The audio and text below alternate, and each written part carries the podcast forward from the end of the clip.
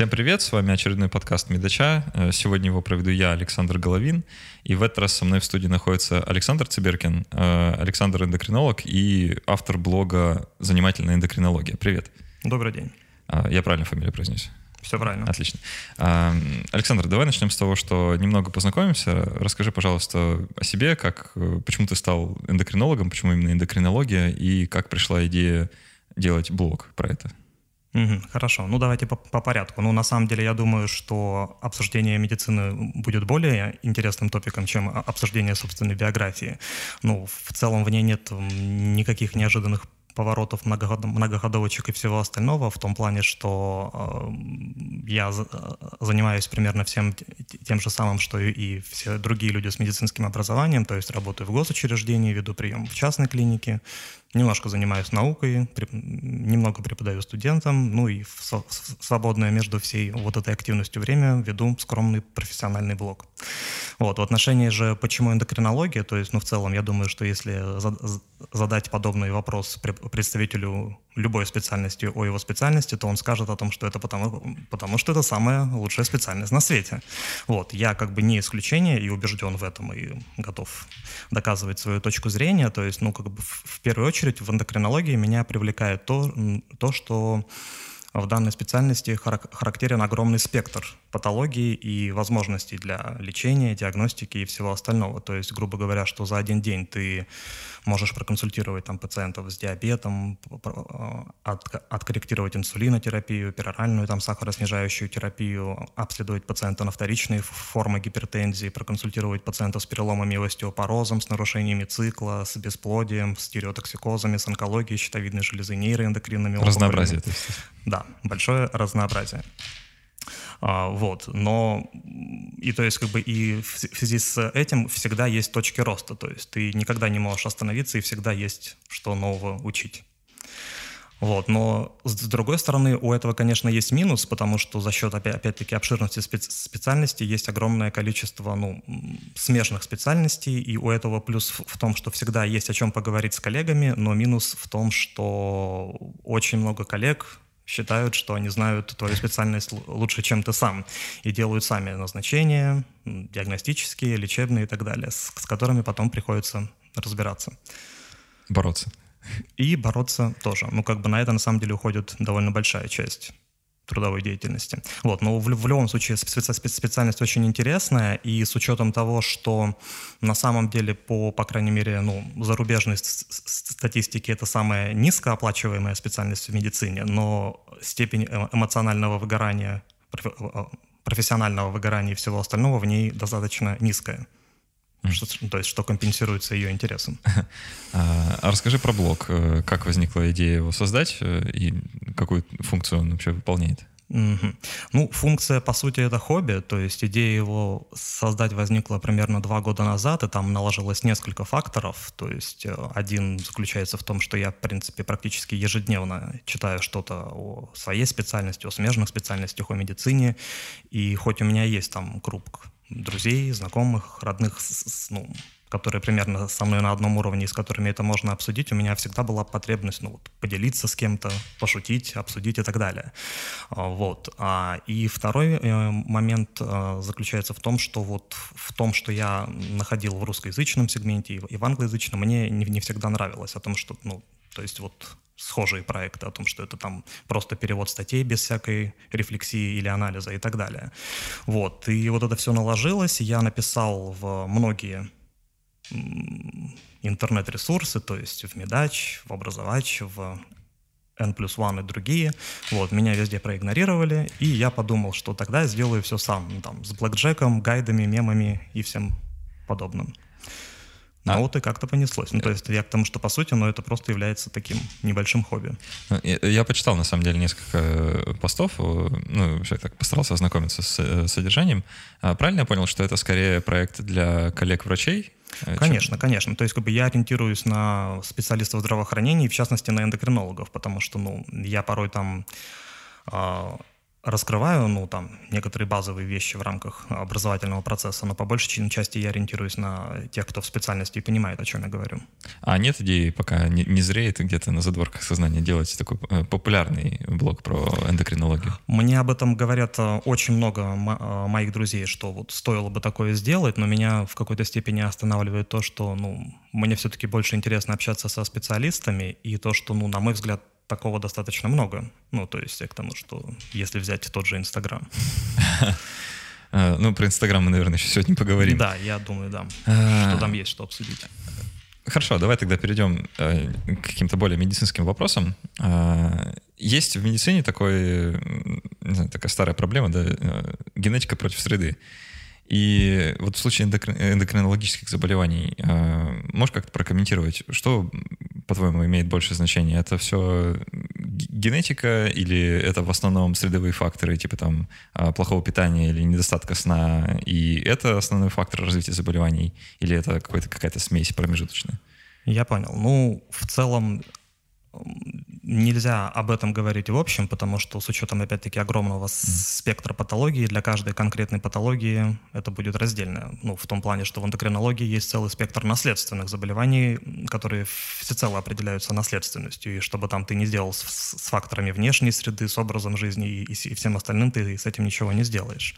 Вот. Для некоторых заболеваний, безусловно, важно то, как мы себя ведем. Да? И, и многие вопросы можно решить модификацию образа жизни. Ну, то есть, ну, в первую очередь, это о, о, про ожирение и диабет второго типа. Хотя, на самом деле, там э, достаточно большой вклад и генетические пред, предрасположенности там, к замедленному обмену веществ, ко всем вот То, то есть каким-то людям проще его заработать, условно говоря? Конечно, конечно. То есть, ну, как бы вклад наследственности и отягощенного анамнеза при диабете второго типа играет большую роль. Угу. А, вообще с диабетом, вот я еще когда сам в ВУЗе учился, э, у меня сложилось такое ощущение, а, что там деление на типы, да, что оно такое довольно условное, и что это какая-то что пересматривают, да, вот эту классификацию там, первого, второго типа инсулинозависимый, инсулинозависимый, так, по-моему, вообще уже не говорят. Ну, да. а, может, расскажешь, как, вот, что происходит вообще вот, на этом поприще в эндокринологии? Я понял. Нет, ну, э, некоторое время назад была опубликована там большая статья о том, что там выделяют уже 5 типов диабета, да, да. но то есть, ну, как бы это в, в клинической практике особого смысла на настоящий момент не имеет. Ну, то есть, как бы в целом все так же э, выделяют диабет первого типа, второго типа, гестационный сахарный диабет, который имеет свои нюансы, и специфические формы диабета. Но для ре реальной клинической практики принципиально все-таки разделение на второй тип диабета и первый тип. То есть первый тип заключается в деструкции бета-клеток, клеток по тем или иным причинам, чаще всего аутоиммунным, и развитием абсолютной инсулиновой недостаточности. И, по сути, все, чем отличаются эти пациенты от человека без диабета, это в отсутствии инсулина. И все наше лечение исключительно сводится к заместительной терапии этим самым инсулином. Вот. При диабете второго типа там обычно э, генез связан с инсулинорезистентностью и нарушением чувствительности к инсулину. И при этой ситуации может потребоваться инсулинотерапия, поэтому разделение, что инсулинозависимый, инсулин независимый, ну, не совсем логично. Вот. Но по большей части там необходимо воздействие на множество факторов, на, безусловно, на углеводный обмен, на жировой обмен и всякие другие процессы. То есть вот эти все, э, скажем так, э, сахарный диабет и других типов, да, это по большей части ну, научная терминология, да? Ну нет, не, не то, что научная, там как бы просто дополнительно выделяют, что там вот есть вот просто диабет второго типа, это большая гетерогенная группа заболеваний, что вот у части пациентов со временем развивается абсолютная инсулиновая недостаточность, и им нужен инсулин, части не нужен и так далее. То есть и там как бы просто дополнительное деление на вот такие субпопуляции. Но глобально, прям вот чтобы это как-то кардинально изменило клиническую тактику, здесь этого особого нет. Понятно, то есть это какой-то такой широкий собирательный термин, в котором довольно много каких-то под э, да, моментов. Да. Есть еще такой термин преддиабет. А, может, расскажешь немножко, что это такое? Это, это предварительное состояние, которое предшествует развитию самого диабета или более хитрое? Ну, в какой-то степени да, нет. Ну, по, по крайней мере, по большинству литературных данных и то, да, что мы под этим подразумеваем в реальной клинической практике, то преддиабет — это состояние вернее, показатели гликемии, которые выше нормы, но еще не на уровне диабета. То есть, если говорить про нашу страну, то, скажем, вот э, один из скрининговых э, тестов на э, определение показателей гликемии – это э, уровень глюкозы в плазме крови натощак. То есть, что норма до 6, диабет диагностируется при показателе больше 7. То есть вот от 6 до 7 – это преддиабет. Ну, то есть это нарушение гликемии натощак. То же самое, допустим, по анализу гликированный гемоглобин. Это анализ, который показывает средний уровень сахара за последние 2-3 месяца, что в норме он до менее 5-6%, диабет диагностируется больше, чем 6,5%. Соответственно, от 5,7 до 6,4 – это преддиабет. Это как в случае с предраком тоже? Э, или это как по-другому работает? есть... Ну, в какой-то степени да, но то есть к тому, что вот, вот, вот этот преддиабет — это как бы просто группа пациентов высокого риска того, что, эти, что, что все эти изменения, которые есть, пойдут дальше. Но опять-таки, что это просто цифра. То есть, ну, гру, грубо говоря, что вот диабет диагностируется при сахаре крови выше 7 да, вот на, натощак. Но, опять-таки, это просто цифра, которая выбрана определенными экспертами, определенными организациями и вот принята. Но опять-таки, что это лишь цифра. То есть вот данная конкретная цифра вы, вы, выбрана потому, что э, наиболее специфическое осложнение диабета – это ретинопатия, да, то есть поражение глаза и сетчатки. Э, вот был, было показано, что риск ее значительно выше при вот, гликемии натощак более 7. С другими, ну, например, осложнениями диабета, вот эти цифры уже связаны не так строго. Ну, то есть, ну, я к тому, что большая часть пациентов с сахарным диабетом умирает от кардиоваскулярной патологии, да, это инфаркты, инсульты и, и так далее. Вот с ними вот этот уровень гликемии связан не так не так. О, это, кстати, интересно. Мы же мы привыкли думать про болезни, как какие-то такие дискретные переключатели есть, нету. Да, а вот в случае, допустим, сахарного диабета получается, что это какой-то континуум все-таки от э, нормального состояния до... Да, это не в случае сахарного диабета. Вообще, то, да. то есть здесь можно, в принципе, абсолютно любую патологию разграничить. То есть ну, я к тому, что, безусловно, мы выбрали цифры, да, и в какой-то степени э, это используется для качественной оценки, что вот ниже вот этой цифры все хорошо, выше вот этой цифры мы ставим заболевание. Но по сути, что как бы если у пациента будет сахар 6,9, да, ну то есть чем он будет кардинально сильно отличаться от, от пациента с сахаром 7,0? Ну то есть к тому, что погрешность лаборатории меньше, ну, да. вернее больше.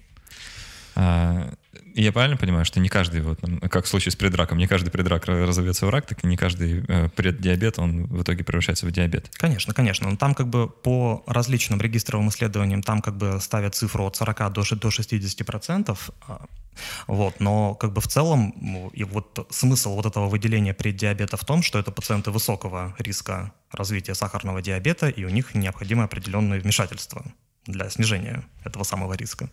А, понятно, да. ну, в целом, пример, примерно так же, как и в, в других специальностях. Ну, конечно. А, Придумали ли что-то новое на поприще лечения сахарного диабета? Есть ли какие-то э, супер классные подвижки, новые научные разработки, препараты или устройства? Угу. Нет, ну как бы здесь нужно все-таки дифференцировать, как вот мы уже говорили, что диабет первого типа и второго типа, потому что вот в диабете первого типа все движется не так радужно, как хотелось бы. Ну то есть в том плане, что э, на долю всей группы сахарного диабета на первый тип приходится менее 10%, соответственно, это не такой большой пласт э, пациентов, меньше ресурсов здравоохранения, меньше интересов фармфирм, меньше денег, меньше клинических исследований и так далее.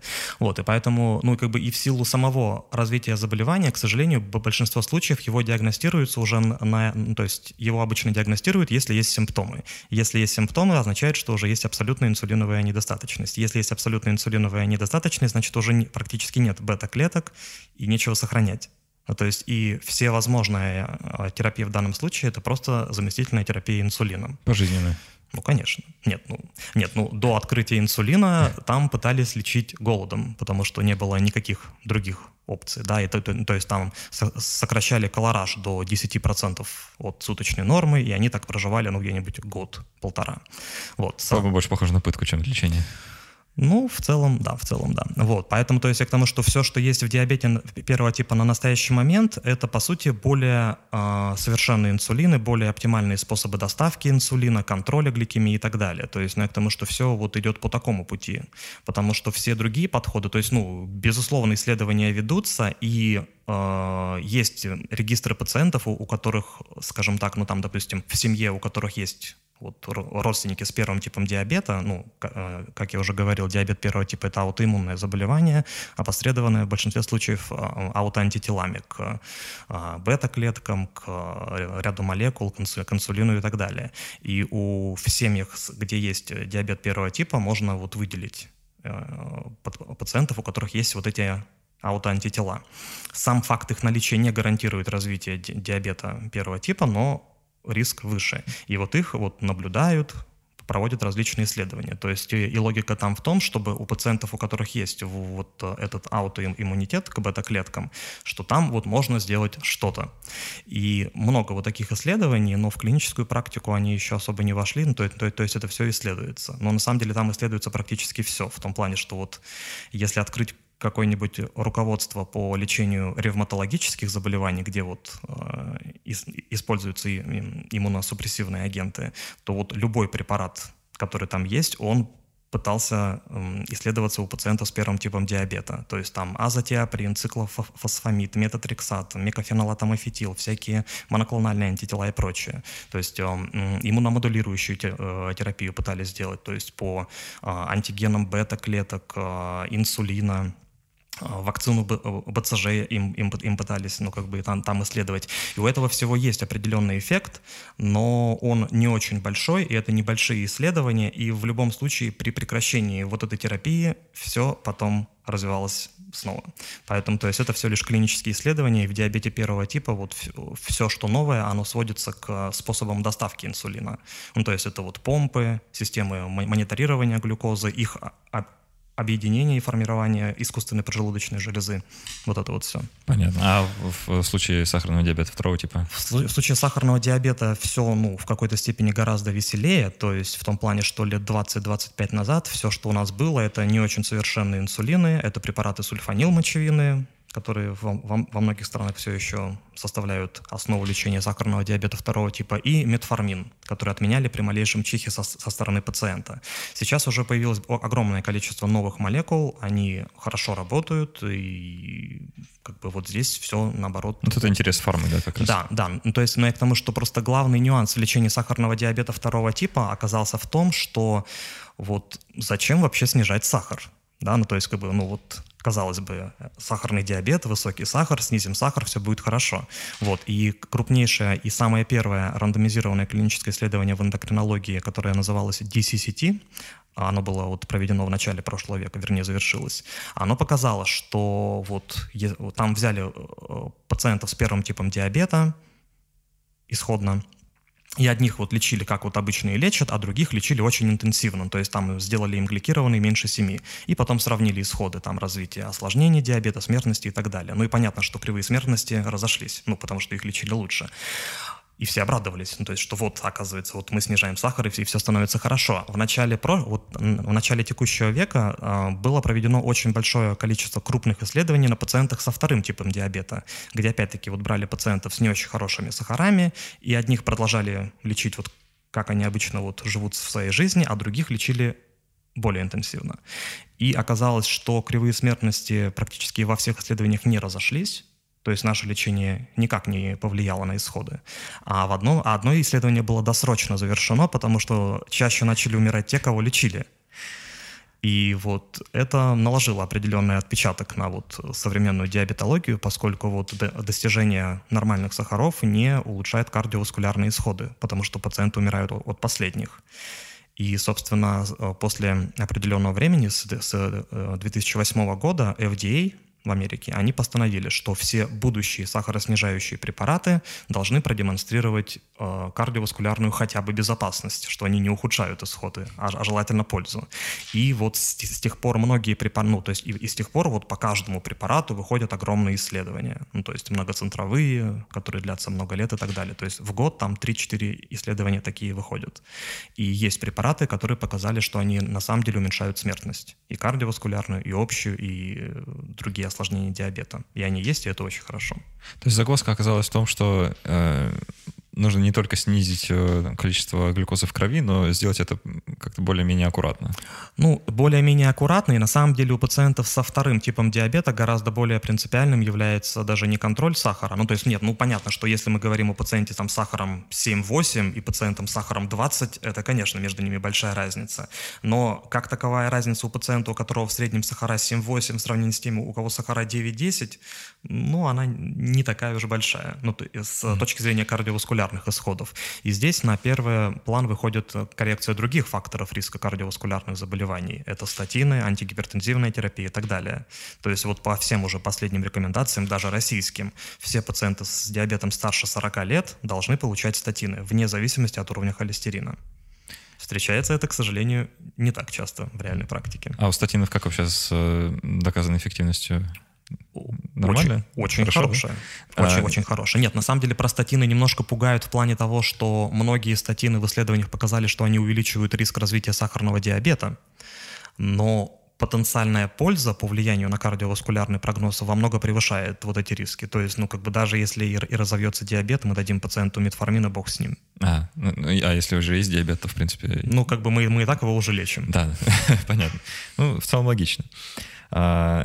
Вообще, в последнее время часто попадаются какие-то такие сообщения на тему там, э, каких-то более странных препаратов и способов лечения или профилактики сахарного диабета и вообще в целом э, таких эндокринных заболеваний, э, типа там витаминов D или mm-hmm. каких-нибудь жирных кислот, э, там, экзотических и не очень. А, давай вот об этом поговорим. Как, как ты к этому относишься? Есть ли там что-то перспективное? Ну, я стараюсь к этому в целом особо не относиться. Вот, но да, я к тому, что, безусловно, такое есть. И в, интер- в интернете, в инстаграмах есть огромные секты и популяции врачей, которые пытаются там лечить витамином D, омега и всем остальным, но безусловно, доказательной базы у этого нет. То есть и а, все спекулировали на том, что было на самом деле несколько небольших когортных исследований, которые показали, что вот, значит, там ликвидация дефицита витамина D или его регулярный прием там как-то сказывается на углеводном обмене.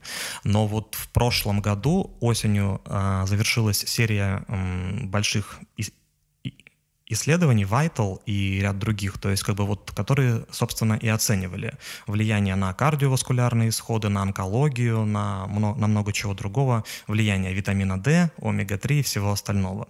Вот, то есть я вот об этом писал у себя в блоге, там графики абсолютно не разошлись. Это я, кажется, вот, слышал, да, про это. Да, ну, то есть я к тому, что э, это просто вот, по сути, прямые линии. Угу.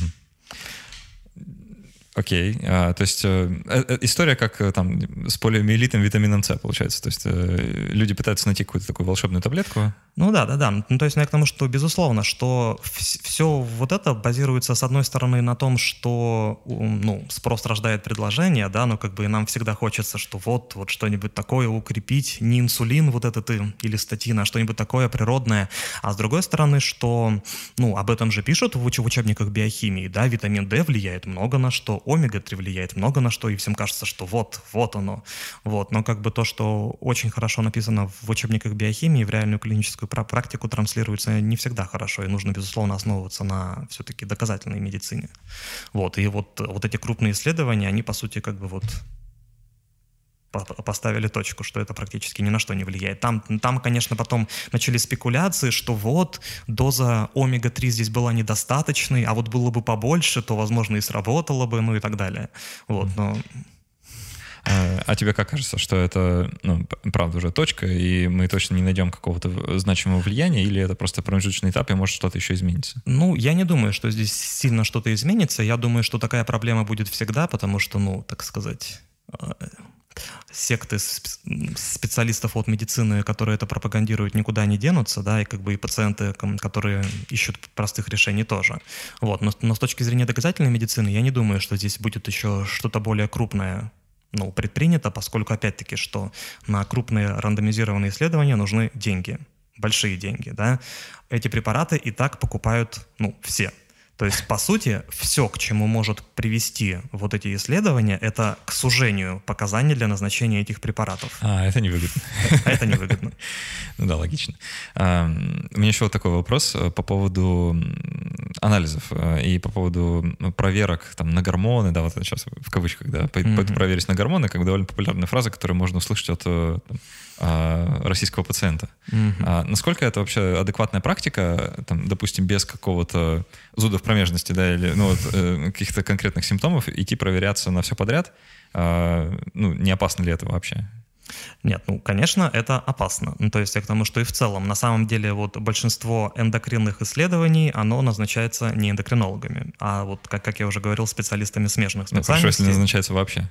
М? Хорошо, если вообще назначается, тоже можно и за деньги просто так сделать. Да, конечно, конечно, все можно сделать просто так. То есть, как бы в целом, мне, мне вот очень, очень понравилась фраза одного вот а, московского профессора, что э, квалификация эндокринолога обратно пропорциональна количеству анализов, которые он назначает. Ну, то есть и это ну, абсолютно так. Ну, то, то есть просто смысл в том, что э, у каждого анализа он должен делаться для чего-то. Это должно как-то влиять на тактику. И должна быть какая-то претестовая вероятность. То есть просто как бы если мы возьмем любого человека, я вот вам могу сейчас 10-15 гормонов назначить, 2-3 из них придут не в норме. Ну, в силу там... Чего силу, угодно, в принципе, Чего да. угодно. Я вам могу не сказать, как их правильно сдать ну, то есть осознанно или, или неосознанно, ага. да, ну, то есть к тому, что бывают ложноположительные результаты. В целом, как бы вот этот референс лаборатории для гормонов или для любого другого анализа, он а, включает в себя 95% популяции да, то есть как бы там э, минус и плюс 2 сигмы, да, вот по стандартному отклонению. Соответственно, у 5% популяции просто в силу вот выбранного референса анализ будет не в норме. И в силу некоторых, например, эндокринных заболеваний, у которых частота встречаемости 1 на миллионы, то частота вот этих ложноположительных результат, э, э, результатов превышает просто частоту заболевания.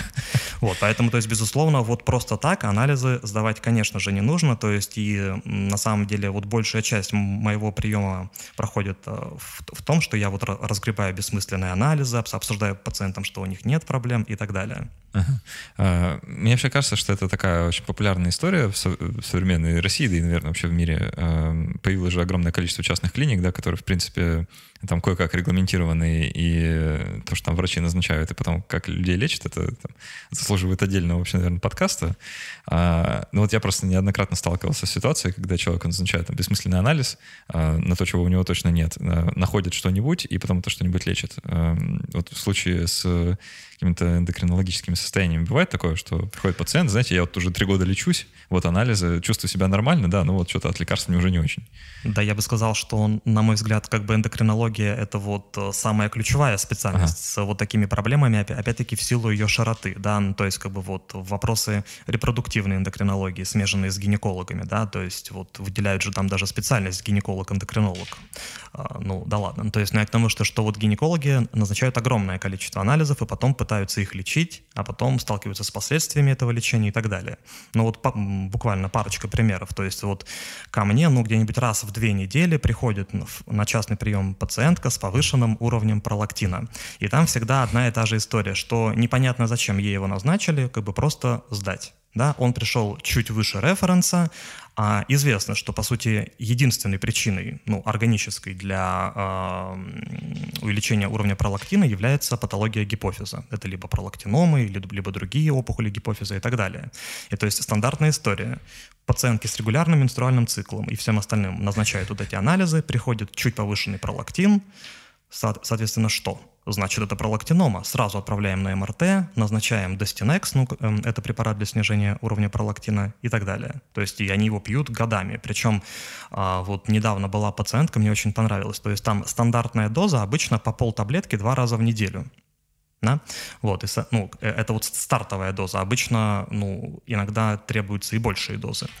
А, вот, и то есть анализ связан вот с, ну, вот, с, преимущественно с лабораторными и преаналитическими факторами его, его, его увеличения. Да? Ну, то есть он, он был немножко повышен, назначают обычную дозу, он, конечно же, падает, и дальше вот возникает вопрос, что ну, диагноз-то вот, скорее всего, есть, а уровень упал, и потом начинается, что, ой, ну давайте вы будете пить там по одной восьмой раз в две недели, Ну, вот что-нибудь такое. Вот, просто на самом деле, вот говоря про пролактин, то есть вот обращаясь к гинекологам, и, и, если вдруг они нас слушают, да, то, безусловно, как бы всегда а, пациентки в курсе о том, что там вот нужно избегать стрессов, полового покоя, стимуляции груди и всего остального перед сдачей анализа, но все забывают про сон. Пролактин увеличивается во время сна, поэтому вот если любой из нас проснется и вот сразу же сдаст кровь, то он будет, скорее всего, превышен там, в, пределах там, двух-трех норм. Такое вполне может быть. То есть, на самом деле, я даже всегда вот спрашиваю у таких пациенток, что там, допустим, вот а, приходит с ненормальными гормонами, вот с тем же пролактином, и один в норме, и другой нет. И я спрашиваю, вот здесь вы, наверное, сдавали в лабораторию около дома, а здесь ехали куда-то. И они говорят, да.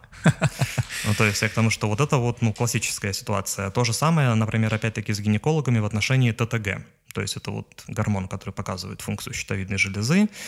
Ну, то есть здесь это опять-таки, что можно ну, по этому поводу записывать отдельный подкаст в том плане того, что ну, по, по трактовке его результатов, в том плане, что а, универсальный референс при отсутствии вот специально рассчитанного для данной популяции у него от 0,4 до 4. Да? А, гипотиреоз, то есть, ну, то есть и по сути все, что выше, это уже ну, нарушение функции работы щитовидной железы, то есть чем хуже работает щитовидная железа, тем выше гормон.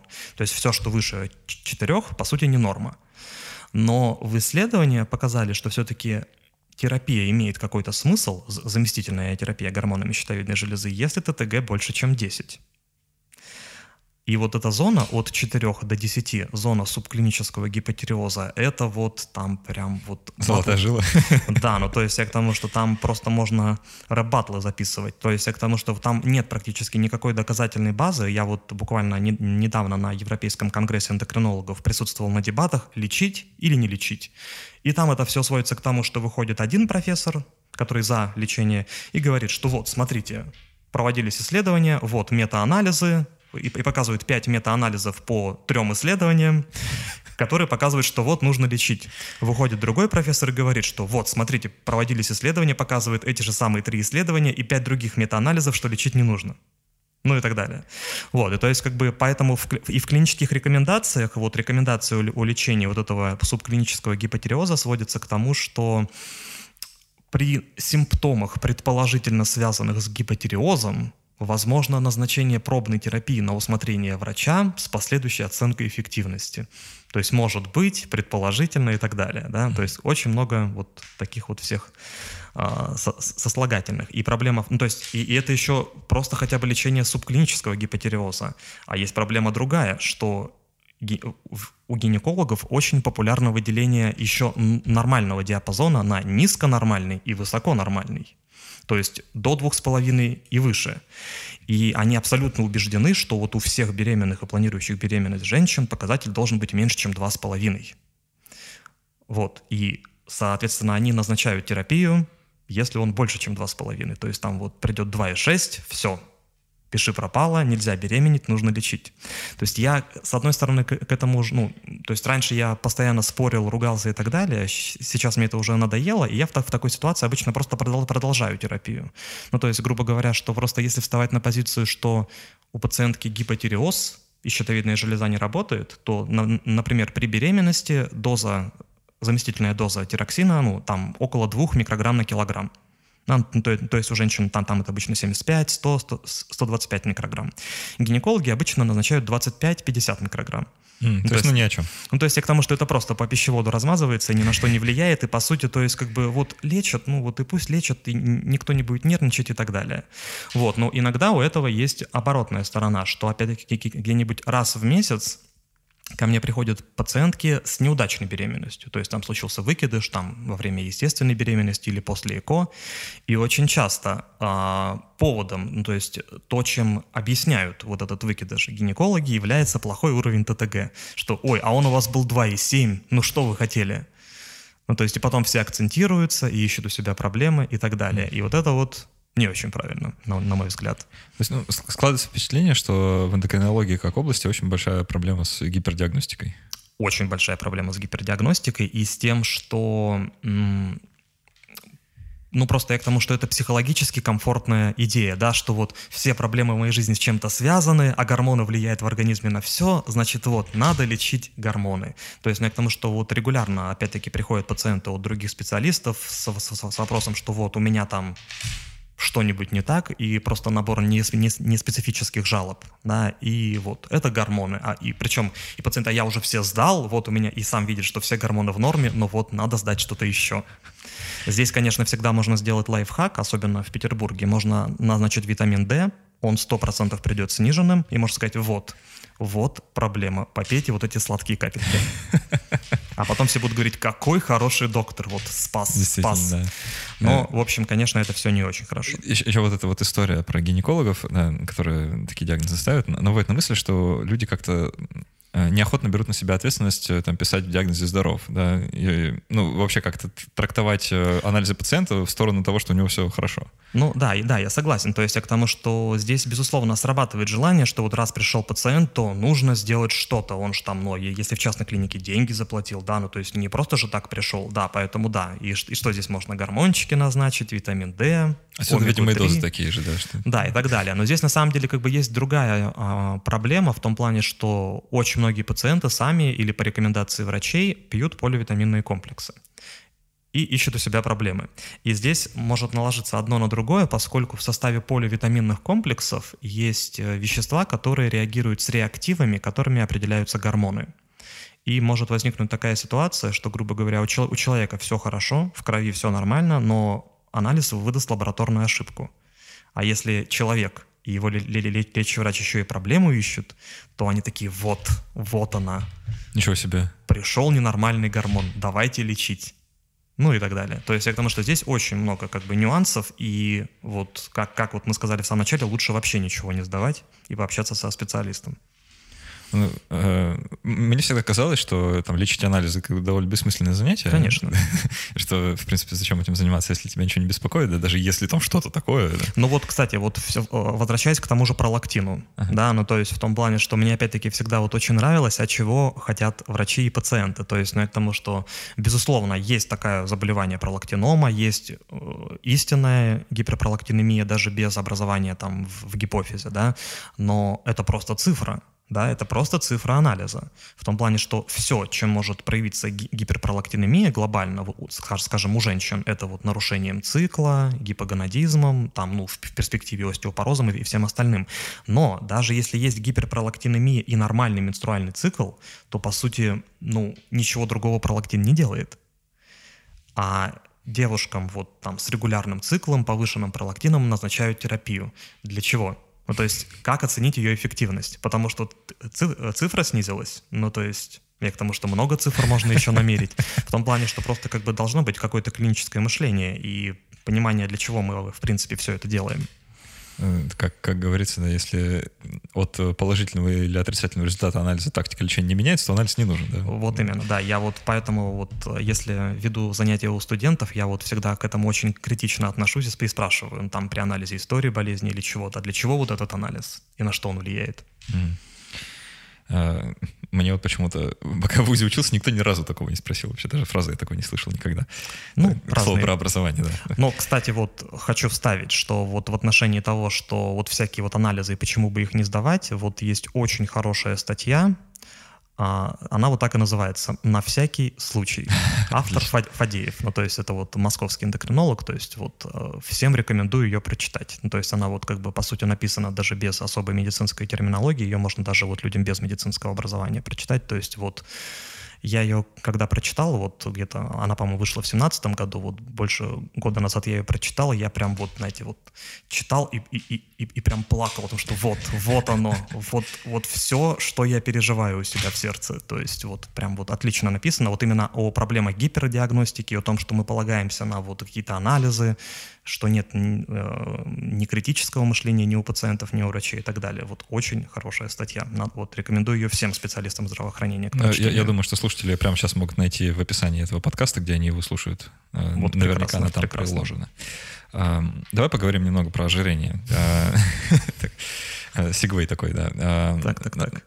В России это эпидемия, есть проблема какая-то, или это какая-то более-менее узкая прослойка пациентов? Сейчас каламбур, которого тут нет. Ага, я понял.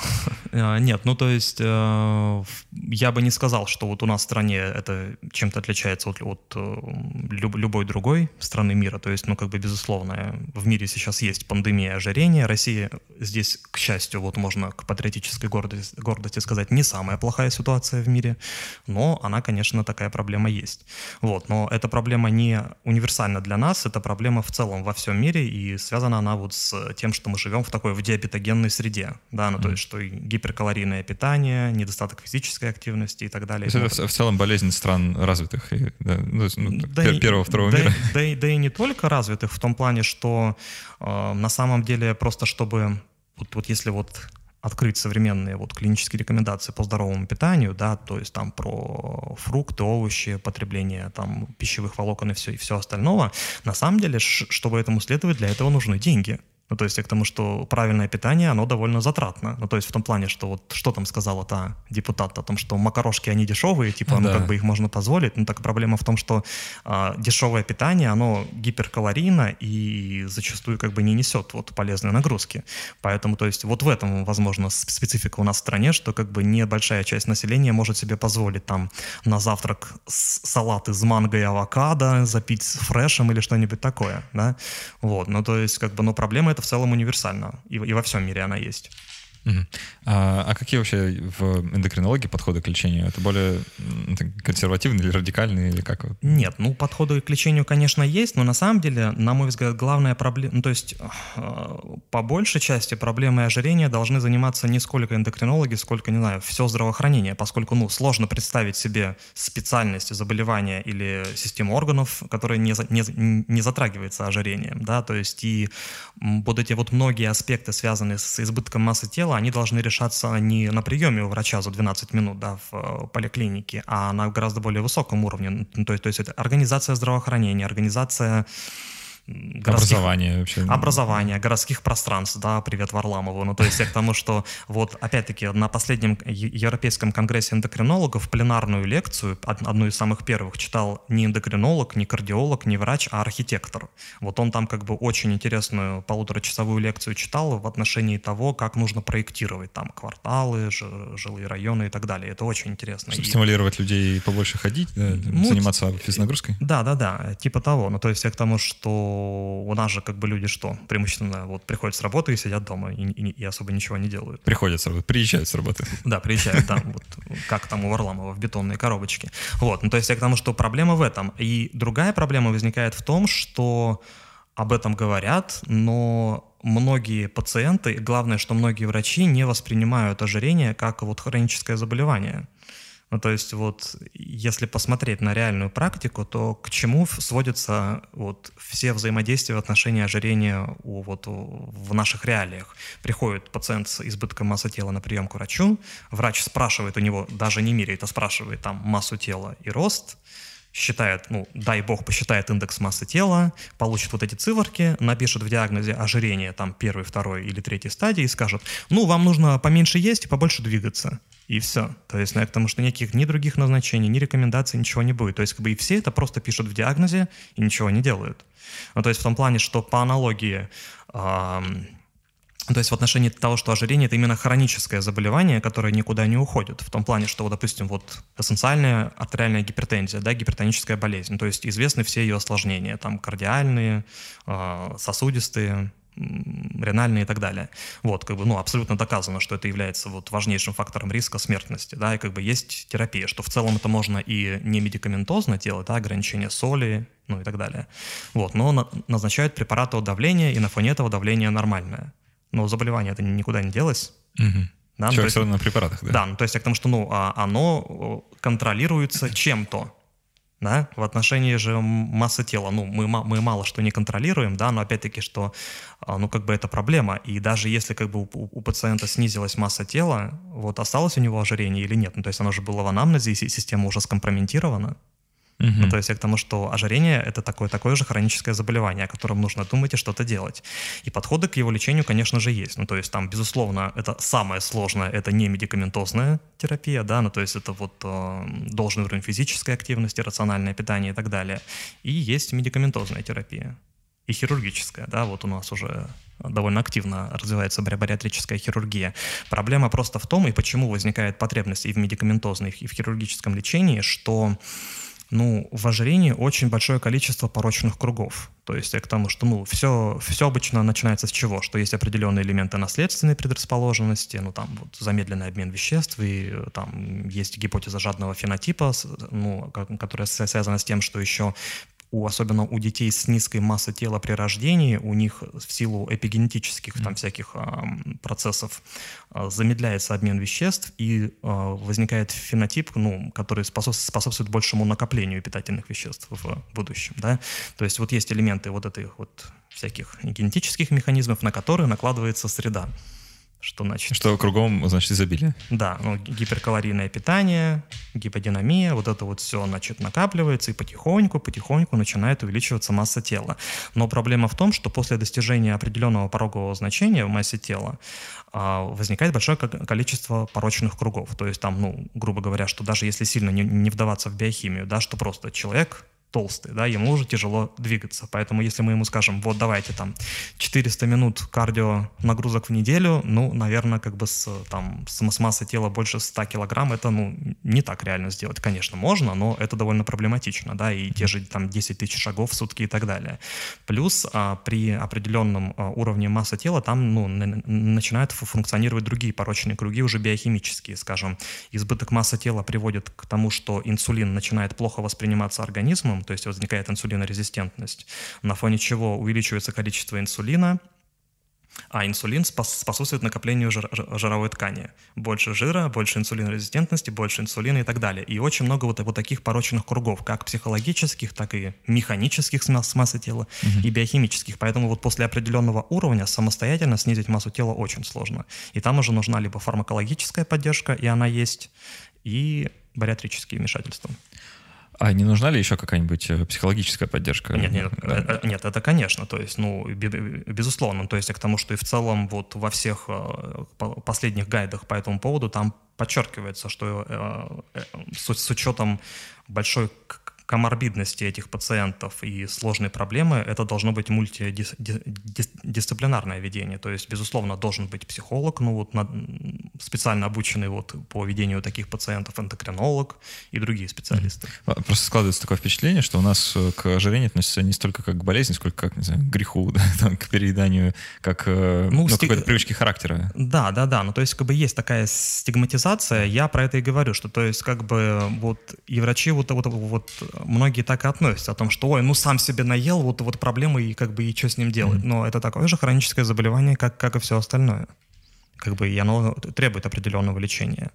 Тут, э, кажется даже, что в первую очередь работу стоит как раз с врачами провести, чтобы как-то разнести, что ну, человек не может уже меньше есть там, в силу того, что он, он просто большой, да, ему больше там, калорий Ой. нужно, да, и он не может так много двигаться, как вы бы хотели, чтобы он двигался. Ну, в общем-то, да, но с другой стороны, я думаю, как бы к концу беседы ну, у нас уже будет большой перечень того, о чем нужно провести беседу с врачами. Действительно. Ну, можно им просто этот подкаст скинуть в таком случае. А, ну, я думаю, будет много гневных комментариев. Ну, это хорошо. А, вкратце тогда обсудим а, про бариатрию, да, про хирургическое лечение. Это решает ли это вообще какую-то проблему, или это просто так э, а, Я понял. покупать а, время? Нет, ну, эффективность у этого вмешательства большая. Ну, то есть это как бы это подтверждено уже очень большим количеством проспективных исследований. В целом, ну, как бы, ну, нет, ну, там как бы если есть определенные показания, да, ну, то есть и по большей части они связаны с, с, с индексом массы тела. Ну, то есть что она абсолютно показана у пациентов с морбидным ожирением, то есть при индексе массы, массы тела более 40, ну, а дальше уже при наличии других ассоциированных осложнений. Но, скажем, если у пациента индекс массы тела больше, чем 35, хоть какое-то осложнение осложнения, связанные с, с ожирением, у него точно есть. Ну, гипертензия, диабет, дислепидемия, апноэ во сне и так далее. Угу. Вот, поэтому, то есть, бариатрия, безусловно, работает, есть разные подходы, есть там более радикальные, менее радикальные, но она работает. Но, конечно, у нее есть свои побочные так сказать, эффекта, что там есть свои сложности в, в послеоперационном ведении вот, вот этих пациентов, что у них там не, не, несколько нарушается пассаж пищи и всасываемость их и так далее. Ну и плюс, что как бы если там резицировать желудок, ну обратно он уже ни, никогда не вернется. Поэтому в целом, ну как бы то, что бариатрия появилась, это очень хорошо, но насколько в будущем вот она будет развиваться, ну сложный вопрос. Ну, то есть как бы в том плане, что, на мой взгляд, более перспективным считается то, что вот сейчас уже э, появились достаточно неплохие фармакологические препараты для лечения ожирения, но их минус в том, что их пока не так много, и они очень дорогие. Поэтому ну, не, небольшое количество пациентов, особенно у нас, может себе это позволить. Ну, скажем, в, а, я общался с коллегами там из Европы из других стран, из Израиля. Вот у них многие эти препараты, они как бы вот, если назначены врачом, то пациент их может себе ну, либо получить, либо получить по ну, более льготной цене. Вот. И в будущем я думаю, что, опять-таки, что если вот врачи, ну, врачи и пациенты поймут, что ожирение – это хроническое заболевание, и что проще до ну, морбидного ожирения не доводить, и на более ранних этапах если э, образ жизни не модифицирован, ну, его модификация не приводит к какому-то эффекту, вводить фармакологическую поддержку. То есть mm-hmm. вот будущее, я думаю, ну, хотелось бы, чтобы было за этим, а не за бариатрической ну, хирургией. проще предотвращать, да, чем... Конечно, конечно. Превенция всегда лучше лечения. А, слушай, у меня вот такой родился вопрос, он не совсем связан с медициной, хотя лежит очень сильно около. А, сейчас просто мы живем в таком довольно забавном мире э, э, там, э, борьбы за социальную справедливость. Так, так, так. И есть э, такое движение, называется бодипозитив, mm-hmm. да, э, ну, в принципе, как бы нормальная по многим параметрам, да, но среди э, прочих э, манифестов или пунктов манифеста вот, бодипозитива э, пересмотр отношения к полноте как вообще какой-то проблеме. А, вот, может, у тебя, как у врача, который имеет, э, как эндокринолога тем более, да, который имеет дело с такими пациентами, э, мы переоцениваем, э, там, скажем, порог, э, там, когда индекс массы тела еще нормальный, или там, мы э, сознательно как-то его занижаем, чтобы всех сместить в более там, в сторону атлетов, да? А, или все-таки есть какой-то не знаю, смысл в этом. И, и это все обусловлено какими-то доказательствами и исследованиями. Я понял. Нет, но ну, на самом деле вот э, не могу сказать, что это было во имя движения бодипозитив, но вот э, лет 5-7 назад вот появилось большое количество статей, и они, они одно время были очень популярны в отношении того, что вот выделяют э, вот здоровое ожирение, health obesity. То есть имелось в виду, что есть ряд пациентов, у, у которых имел место избыток массы тела, но у них не было осложнений, и э, биохимически тоже все было хорошо. То есть, то есть у них не было гипертензии, диабета, дислепидемии и всего остального. И говорили, что вот, ну то есть, значит, всякое же бывает в жизни, то есть и бывают полные люди, у которых все хорошо. Вот это вот health obesity. Но в последнее время об этом уже так часто не говорят, ну и в целом я об этом подумал с самого начала, вот когда вот это все появилось, и я, и я про это читал, что просто нужно подождать. Ну, то есть я к тому, что они немножко подождали, и все вот эти проблемы у них все-таки возникли, да, поэтому, то есть, ну, как бы, безусловно, избыток массы тела — это не очень хорошо, мы не, ну, чисто эволюционно не приспособлены к такой диабетогенной среде, которая у нас есть, и все осложнения ожирения рано или поздно себя проявят. Другой вопрос, что как бы движение этого боди, боди-позитив было направлено на уменьшение стигматизации всего этого, да, ну, потому что, да. как бы, если просто гнобить вот этих людей, это еще более увеличивает уровень стресса, они будут меньше выходить на улицу, меньше двигаться, хуже питаться и так далее. Ну, тут как раз-таки возникает проблема, да, что, э, по мнению некоторых людей, вот признание что чего-то болезнью — это и стигматизация, да, и что это как бы связанные понятия. Хотя их, ну, можно так конкретно разделить на самом деле. Ну, да, я согласен. Нет, на самом деле в отношении вот признания болезни, выделения лечения болезни, если вернуться все к тем же гинекологам и щитовидной железе, я как бы сделаю небольшой флешбэк, что просто вот в особенно в эндокринных заболеваниях очень выраженный эффект ярлыка. Ну, то есть, что а, с учетом того, что у многих ну, вот, отклонений от референса различных гормональных показателей, ну, они не связаны с какой-то клиникой, да, и все симптомы не специфичны, да, ну, скажем, вот гипотиреоз, да, что вот ну, у кого не бывает слабости, плохого настроения, ну и так далее. Вот, и с, с учетом того, что симптомы очень неспецифичны, все сводится к лабораторной диагностике, а, ну, реактивы бывают разными и так далее. Я просто к тому, что вот эффект ярлыка, то есть если все-таки вот выявить там, скажем, что ТТГ будет там не 3,9, а 4,2 и поставить гипотиреоз и сказать, у вас гипотиреоз. То все. Вот, то есть, что пациент сам на себя вешает ярлык и ищет у себя проблемы. Угу. То есть в том плане, что мне даже очень понравилось одно исследование проспективное, а, там они оценивали, взяли вот большую группу добровольцев там вот и определили у них там функцию щитовидной железы и все остальное, остальное, и оказалось, что качество жизни было лучше у пациентов с гипотериозом, которые не знали, что, что у них гипотериоз, чем в сравнении с теми, у, у кого были нормальные тесты, но им сказали, что у них гипотериоз. Ну, ну, то есть я к тому, что, что вот этот вот эффект ярлыка, он играет очень большую роль. Но вот э, все-таки э, эффект ярлыка и стигматизация, что вот вы там толстый, поэтому вот у вас все вот так, это немножко разные вещи. Это знаешь, как э, когда человеку говорят, там, допустим, ой, слушайте, у вас там медицинское состояние, вам нельзя волноваться, да, и когда у него возникает стрессовая ситуация, он еще больше волнуется, потому что ему нельзя волноваться. Ну, конечно, конечно. Ну, то есть вот, опять-таки, возвращаясь, не подумайте, что у меня фиксация, но вот к тем же гинекологам, что вот особенно при беременности у девушек, да, ну, то есть там вот у них, у них берут там кучу гормонов, вот это ТТГ, еще там что-нибудь и так далее, и начинают накручивать, что вот у вас такая проблема, сякая проблема, вот то нужно сделать и так далее. Но возможно, что сам факт вот этих излишних медицинских вмешательств и стресс, связанный с этим, играет гораздо больше вклад на неблагоприятные исходы, чем отклонение каких-то лабораторных показателей. Э, давай немного поговорим про занятие, ну, вообще физическую активность, да, в этом это и к жире не имеет отношения, mm-hmm. вообще в целом к спорту. Просто я, на самом деле, не так давно узнал к своему студу, да, несмотря на медицинское образование, что а, по большей части физическая нагрузка, да, э, она вносит довольно малый вклад там, в там, потребление э, калорий да, в сравнении с базовым обменом. И что если вы хотите там, скорректировать а, массу тела, да, то гораздо эффективнее ограничить себя там, в каком-то продукте, чем а, пробежать лишних 100 метров. Вот. Просто и физически, и психически, и вообще как угодно проще. Да? А, в случае с ожирением, например, э, что э, больше эффект оказывает? Именно коррекция диеты в первую очередь или э, назначение каких-то нагрузок, да, или там, показания к спорту? Угу, я понял. Нет, ну в целом наша масса тела складывается из трех показателей. Это базальная скорость обмена веществ, сколько мы потребляем и сколько мы расходуем. Да? Ну, то есть, и, безусловно, вот базальный обмен веществ, он играет очень большую роль.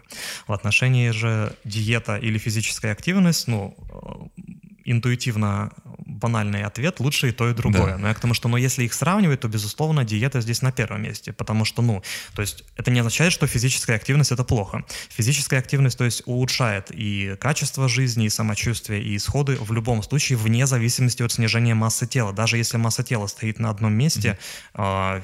физическая активность, она в любом случае позитивно влияет на обмен веществ там, за счет продукции миокинов, а, снижения инсулинорезистентности и так далее. Но на массу тела она особо не влияет, потому что, то есть, еще раз, что если сказать человеку, ой, ну знаете, ешьте что хотите, главное двигайтесь побольше, он будет больше двигаться, и это хорошо. Но опять-таки, что он будет больше двигаться, больше расходовать калорий и, соответственно, больше есть. Да? Ну а в отношении того, сколько мы съедаем и сколько расходуем, то есть еще раз, чтобы, ну вот скажем, сжечь то количество калорий, которое есть в одном гамбургере, нужно часа 4 на велодорожке. Ну то есть проще не съесть гамбургер. Действительно. Поэтому, безусловно, диета ну, в отношении, именно в отношении снижения массы тела стоит на первом месте в сравнении с физической активностью, но лучше и то, и другое. Ну, потому что на фоне физической активности там вот это мы, сокращение мышц м, с, с, э, приводит к определенным гормональным изменениям, которые уменьшают инсулинорезистентность, влияют на другие факторы. То есть, нас, нас, нас интересует не столько количество расходуемых калорий, сколько какие-то другие эффекты физической да, нагрузки. Да, ну, да. Логично. А, ну, давай тогда немного про спорт про сам поговорим. Да? Вот, э, спортсмены часто там как-то угорают по эндокринологии, как, э, не знаю, какое-то да. хобби. А, появляется там огромное количество как-то биохакеров, да, которые пытаются прокачать свой организм при помощи самых разных препаратов, э, там как-то модифицируют там гормональный фон, еще что, бог знает, чем они занимаются. А, и в том числе распространенная проблема, про которую, наверное, только ленивый не знает, что спортсмены часто принимают там анаболические стероиды для увеличения массы тела, особенно э, мышечной массы, особенно э, там бодибилдеры, да, для тех, э, для кого мышечная масса именно имеет какое-то значение. Как ну, вообще вот с точки зрения эндокринолога, насколько это нормальная практика? Бывает ли, что приходят пациенты там, с таким запросом? Нет, конечно, приходят, но сначала я бы, я бы хотел сказать, что всякий вот этот вот биохакинг и все остальное, и прием анаболических стероидов не всегда, ну, то есть как бы они соприкасаются. То есть как бы есть пациенты, которые там начитались чего-то или наслушались там отдельных специалистов и просто в целом принимают даже неплохие препараты без показаний. Mm-hmm. То есть вот ко мне а, некоторое время на, назад приходила девушка там 20 с чем-то лет, ну, то есть там с, стройная, с регулярным циклом, то есть без явных проблем. Ну там по определенному вопросу, но при сборе лекарственного анамнеза я, значит, от нее услышал, что она пьет метформин, статины, ингибиторы АПФ, аспирин, ну и много-много БАДов. Ну, то есть, казалось бы, хорошие препараты, но только зачем? А за тем, что она вот у одного специалиста, значит, нас наслышалась, чтобы, вот быть, чтобы быть вечно молодым, нужно принимать эти препараты. Поэтому, ну, как бы да, насколько это все влияет хоть на что-то, кроме лекарственных вза взаимодействий и токсических эффектов потенциальных. Вот, в отношении же спортсменов, конечно, они приходят, конечно, это все есть, но на самом деле приходят они не так часто. Ну, то есть, как бы, и в этом большая проблема, потому что, ну, здесь много факторов. С одной стороны, то, что не так много врачей, которые в этом ориентированы, да, ну, то есть, ну, которые понимают все нюансы там вот, э, вот этой спортивной эндокринологии. И часто как бы вот если к ним приходят такие пациенты, они как бы либо там просто там говорят, что вот сам себе наколол, типа сам вот и, и разбирайся, то есть как бы и просто их посылают. С другой стороны, что многие, ну как бы м- сами спортсмены не сильно в силу многих факторов доверяют в этом отношении медицине и варятся в, соб- в собственном соку, то есть с, с тренерами, с друзьями по интересам, то есть как бы и сами себе назначают и пытаются там сделать что-то. Ну а с, уч- с учетом того, что все-таки это затрагивает некоторые эндокринные аспекты, и в этом нужно понимать что-то, да, что не просто написано в, в учебнике по, по биохимии за восьмой класс, вот, то как бы тут... Учебник ну, биохимии за восьмой класс, окей. Ну, я условно. Ну, то есть я к тому, что, что здесь, безусловно, как бы есть свои сложности, и такие пациенты приходят, но по большей части они уже приходят после того, как себе уже все прокололи, и у них там возникли какие-то проблемы. Ну, то есть они приходят там за какой-то коррекцией. Э, ну, да, да, да, да, да. Понятно. А ну, вот вообще сам прием анаболических стероидов вот э, в плане для там, каких-то достижений спортивных результатов, э, вот ты к этой практике как относишься? Ну, да, даже если там, допустим, есть какой-то врач, который назначил нет, ну как? Ну, то есть, ну, я к тому, что, безусловно, прием анаболических стероидов ассоциирован с увеличением мышечной массы, выносливости и всего остального. То есть, ну, как бы это с этим глупо спорить. Другой вопрос, для чего это делать и стоит ли вот введение супрофизиологических доз гормонов, которые не проходят без последствий для организма вот чего-то, это как бы я даже не комментирую, mm-hmm. то есть это как бы вот вопросы вот любителей все, все, все, всем этим позаниматься. То есть мне больше, как бы, ну, как практикующему эндокринологу интересны вопросы, что потом с этим делать. Ну, то есть к тому, что, что если вдруг они потом приходят ко мне, как бы, как это все восстановить. Вот, а, ну, кстати, вот а, комментируя как бы все-таки про все вот эти вещи, что хотел просто отметить, опять-таки, если нас вдруг слышат любители похимичить, что, к сожалению, здесь, ну, от доказательной медицины не так много, в этой сфере, но некоторые исследования здесь все-таки проводятся. И вот, ну, по, по крайней мере, все исследования, которые я читал, связанные вот там, где сравнивали, скажем, прием анаболических стероидов versus прием гормон роста или там и стероиды, и гормон роста и так далее, просто очень часто еще вводят и гормон роста. Вот, а во, во всех исследованиях он не показал, ну, угу. своих плюсов. А вот акромегалоиз... акромегалоидизацию пациентов, то есть, ну, после введения гормона роста показал. Ну, то есть к тому, что, что вот это введение не всегда, ну, сопровождается именно а, чем-то объективным. То есть су- субъективно, конечно, всегда можно сказать, что вот я себя ввел, я себя лучше чувствую и так далее. То есть это, как, как и в любой такой околомедицинской области, конечно. больше шаманства какое-то. Конечно, конечно.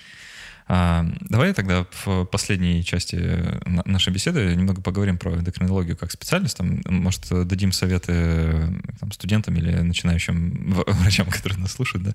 А, вот эндокринология а, как э, область медицинской деятельности, это скорее там какая-то настройка над э, работой терапевта или это самостоятельная, такая вот самостоятельный путь, э, которым, которому можно начать, там, не будучи терапевтом, да, вообще там сразу по, по выходу из университета?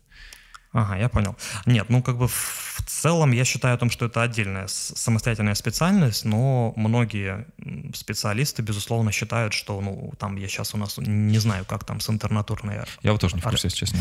Ординатурой обстоят дела, но, по крайней мере, как, когда я вот такие вопросы решал для себя, там, ну, как бы все однозначно говорили, что вот сначала нужно идти в интернатуру по терапии, а потом уже вот дополнительную специализацию по эндокринологии.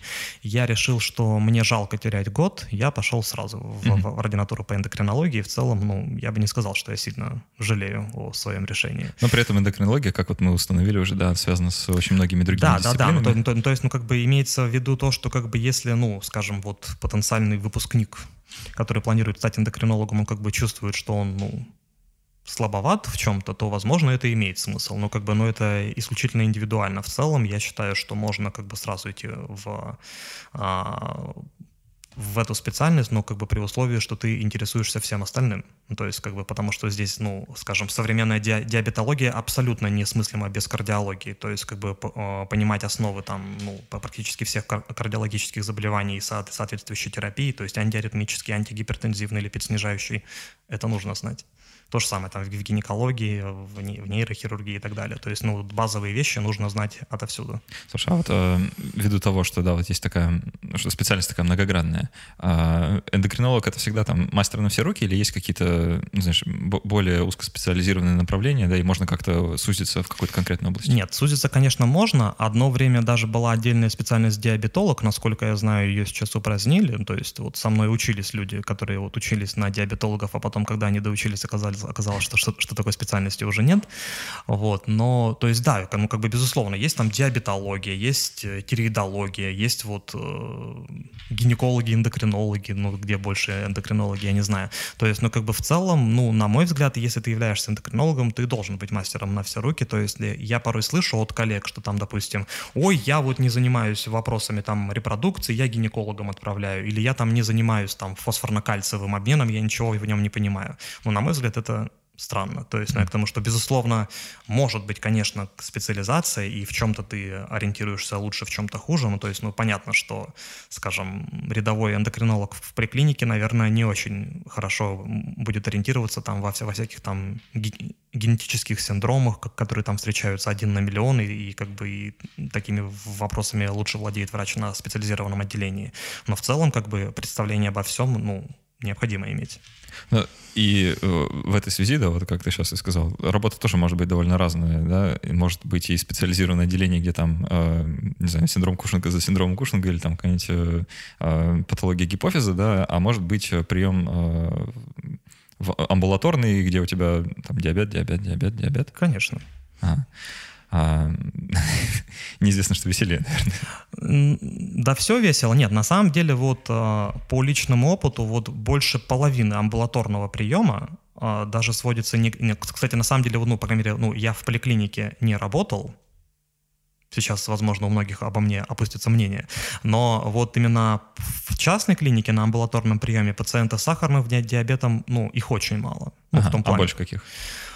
Ну, вот больше половины пациентов приходят э, либо потому, что они сами ищут у себя проблему, либо потому, что их, у них э, ищет проблему другой доктор. В целом условно здоровые люди, да? Условно здоровые люди, но достаточно часто с ними тоже бывает интересно в том плане, что начинается детективная история. Mm-hmm. Кто не то назначил, почему пришел ненормальный анализ, из-за чего назначили неправильный препарат, который привел к чему-то. И ты сидишь и пытаешься проанализировать, кто что сделал вот не это так. классно, прикольная работа. Ну, с одной стороны, прикольная, с другой стороны, все-таки она очень эмоциональна. Ну, нет, вот сам вот этот процесс сопоставления фактов расследования, это очень прикольно, но с такими пациентами я с ними устаю устаю гораздо больше, чем вот с пациентами с реальной эндокринологической патологией, потому что очень много, ну вот, нервов и... Тяжело разубедить, что и, с да, ними все да, окей. И, да, и душевных сил вот, уходит именно на убеждение человека, что у него все хорошо, что вот не сдал бы он эти анализы, никогда бы не знал и жил бы вот так же долго и счастливо. Понятно. Ну и последний, наверное, мой вопрос. Э, есть ли в стране нехватка эндокринологов? И имеет ли смысл сейчас там, идти получать быстро эту специальность, потому что эндокринологи на расхват? Ну, я, честно говоря, затрудняюсь сказать о точном количестве эндокринологов в России. Ну, я могу сказать точно, что, безусловно, количество квалифицированных эндокринологов не так много, как хотелось бы, но в целом их ну, немало, немало. Ну, то есть к тому, что в Питере их, по-моему, более 300, как, как мне говорили, и с учетом того, что, скажем, во всех ординатурах, где, обуч... где обучают эндокринологии, количество ординаторов с каждым годом все больше, то как бы особого именно недостатка в абсолютном числе нет. В качестве возможно. Как всегда. Как всегда, да. Я к тому, что, что это справедливо, на, на мой взгляд, абсолютно к любой специальности. Ну, то есть какой-то больше, какой-то меньше, скажем, вот, допустим, ну, я просто довольно близко общаюсь с ревматологами, вот ревматологов в стране на самом деле, допустим, немного, и э, я просто знаю, что там вот есть там города и области, где их может вообще не быть.